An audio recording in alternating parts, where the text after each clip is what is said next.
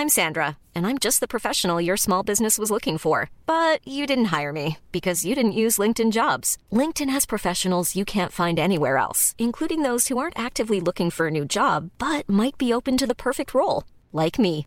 In a given month, over 70% of LinkedIn users don't visit other leading job sites. So if you're not looking on LinkedIn, you'll miss out on great candidates like Sandra. Start hiring professionals like a professional. Post your free job on linkedin.com/people today.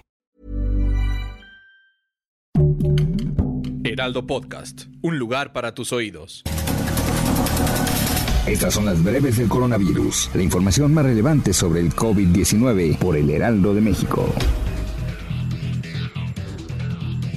De acuerdo con datos de la Secretaría de Salud, este jueves 7 de octubre, en México se acumularon 281.121 muertes confirmadas por COVID-19, 514 más que ayer. Y a su vez, las autoridades han confirmado un total de 3.707.234 casos de coronavirus, 7.613 más que el día anterior. De acuerdo con datos de la Secretaría de Salud, este jueves 7 de octubre, a nivel internacional, el conteo de la Universidad Johns Hopkins de los Estados Unidos reporta más de 236 millones 735 mil contagios del nuevo coronavirus y se ha alcanzado la cifra de más de 4 millones 832 mil muertes.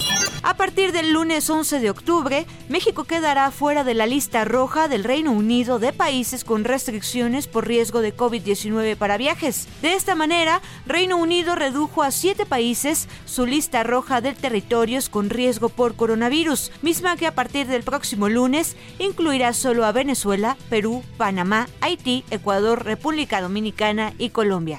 Hasta el pasado 22 de septiembre, México se colocaba como el tercer país a nivel mundial en cuanto al número de menores que quedaron en orfandad debido a la muerte de sus padres o tutores por COVID-19, con 244.500 casos, según indicó un estudio publicado por el Instituto Belisario Domínguez del Senado de la República. Este jueves México recibió 1.500.000 vacunas envasadas Sputnik contra COVID-19 del Centro Nacional de Investigación de Epidemiología y Microbiología Gamaleya, con las cuales dicho laboratorio suma hasta el momento 8.400.000 dosis entregadas. Las farmacéuticas Pfizer y BioNTech pidieron a los reguladores estadounidenses que autoricen el uso de emergencia de su vacuna contra el coronavirus para niños de 5 a 11 años, una medida que podría ayudar a proteger a más de 28 millones de personas en Estados Unidos.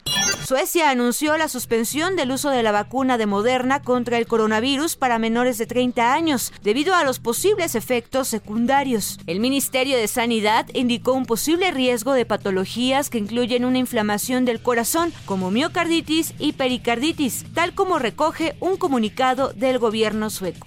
La Casa Blanca anunció este miércoles una inversión de mil millones de dólares en el test rápido de antígenos para detectar el COVID-19, con el objetivo de cuadruplicar el número de pruebas disponibles para que los estadounidenses puedan hacérsela en casa. Científicos rusos desarrollan un lácteo para prevenir el contagio por COVID-19. El director del Departamento de Microbiología Molecular del Instituto de Medicina Experimental ruso precisó que la vacuna tendrá el mismo sabor que un producto lácteo, pero ayudará a prevenir el COVID-19. El gobierno de Chile, que ha administrado 3.6 millones de dosis de refuerzo de vacuna contra el COVID-19, publicó este jueves uno de los primeros estudios sobre la efectividad de una inyección adicional y apuntó que reduce hasta el 96% el riesgo de hospitalización. Para más información sobre el coronavirus, visita nuestra página web www.heraldodemexico.com.mx y consulta el micrositio con la cobertura especial.